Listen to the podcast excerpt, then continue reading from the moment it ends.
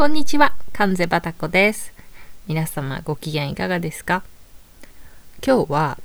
題名をつけてお話しします。今日はですね、あの、シーズン2エピソード0っていう感じの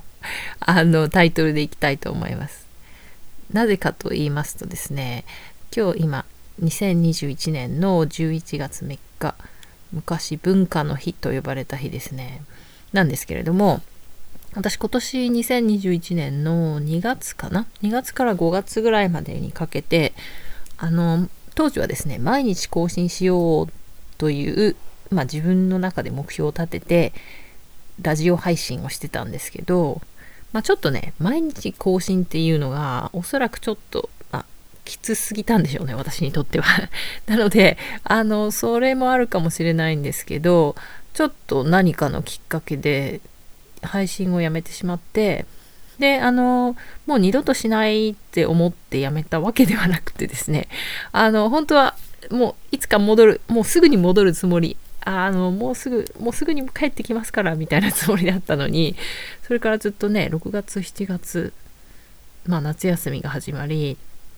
でもうね9月10月が過ぎて今11月なんですけれどもその間ずっとねああの録音したいな早く元に戻らなきゃなってずっとなんとなくね 心の片隅には思ってたんですよ。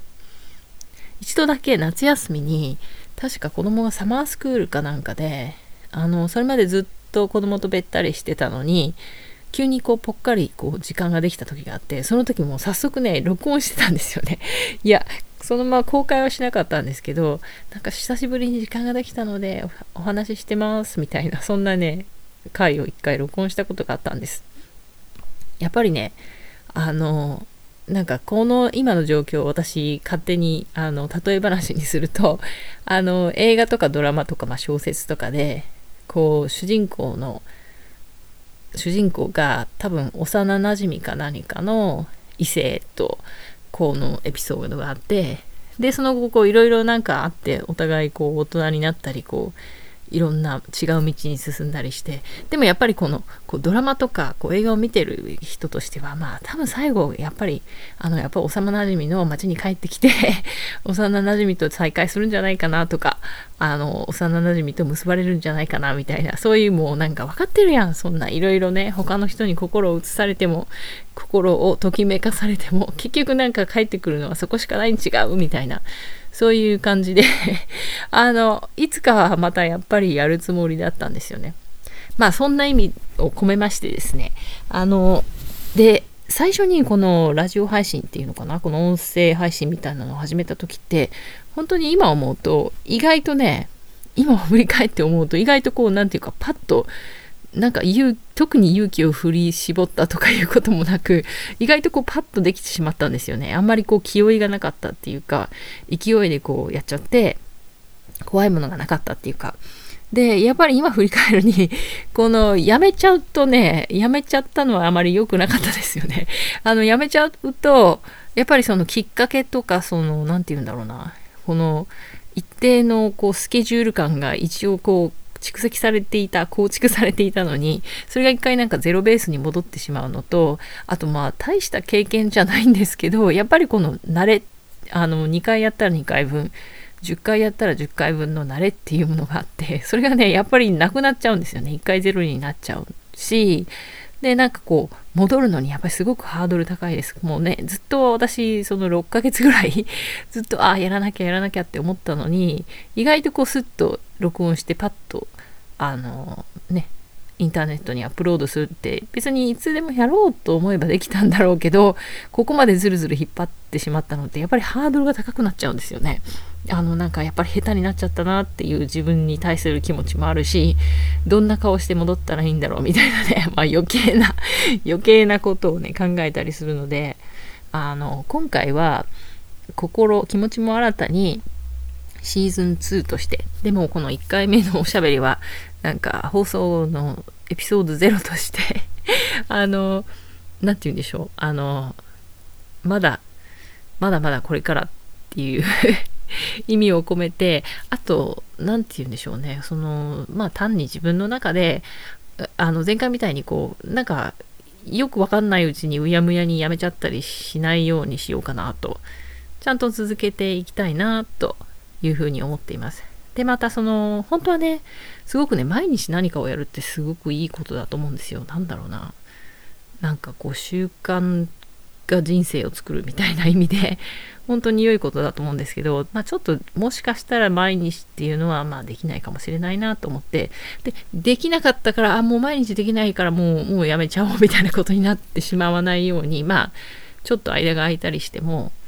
あのやめずにこうダラダラと戻ってこようかなというふうに、まあ、そのぐらいの軽いことだけ決めて またちょっと日々更新をしていこうかなというふうに思っています。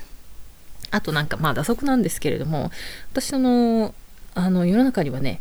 ブログっていうそういうテキスト文化にそれこそ何て言うんでしょうねあの Windows 95が発表されたそれぐらいの年から そうですね。本当に1990年代の最後の方からもうずっとこうテキスト文化っていうものが花開いててあのその頃からずっと書き続けてきた人たちもいっぱいいるのでなんか私が自分のね私はブログみたいなものを書き始めたのってお何年だったかな？今多分3年以内なんですよね。すごい新参者だなっていう気がするのでなんかこうすごくはばかられるしあのブログを書く以外のソーシャルメディアもほとんど使ってないのでなんかすごくおこがましいんですけどなんかそのブログ発信みたいなあのインターネットで発信をする時にまあ私の中でだけなんですけど一応こうちょっと決めてるみたいなところがあってそれはね雑雑記ブログ雑で雑談みたいなものを目指してるって言ったら変なんですけどあのなんかこう自分に肩書きをつけてですねまあ例えば海外在住の40代の人が語る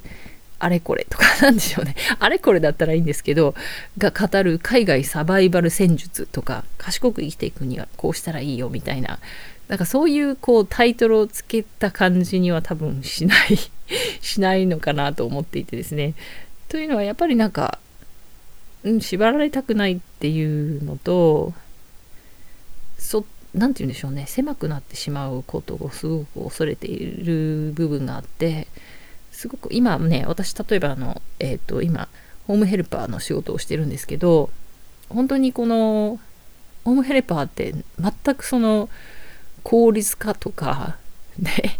あと何でしょう。中間マ中間マージンを排除して誰にでもできる手段であの寝てるだけでお金がザックザク入ってきますみたいな そういうこう効率化ビジネスを一番対極にあるところで本当に1対1でその目の前にいる方のあのお風呂入浴の介助とかですね。お食事の介助とかあとトイレに行くお手伝いとかあとまあ就寝周りですね。ちゃんと寝る時の準備およびその起きる時の一連のね起きてあのお着替えして朝のお薬を飲んでみたいなそういうそういう手順ですね。もう全くその省略とかできないんですよね。本当にこのその場に自分がいないと成り立たない仕事で。でやっぱりすごくそういう中でで私が一番すごく個人的に楽しいなと思うのはそのやっぱり利用者さんのあの皆さんご高齢の方なのでまあ、人生の こんなことがありましたあんなことがありましたみたいなそういう雑談ですね。雑談がすごく好きなんですけどやっぱりその時もすごく思うのは人間ってすごく多面体だなって思うんですよね。こんな面もあるしあんな面もある。若い時はこうだったけど今はこうとか、ね、すごくこう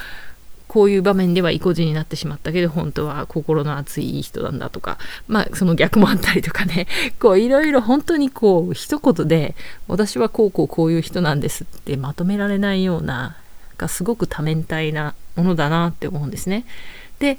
あのまあなのでこう発信されたインターネットで個人が発信してるものを見たり聞いたり、まあ、読んだりする時もやっぱりその多面体なものをすごく求めてる。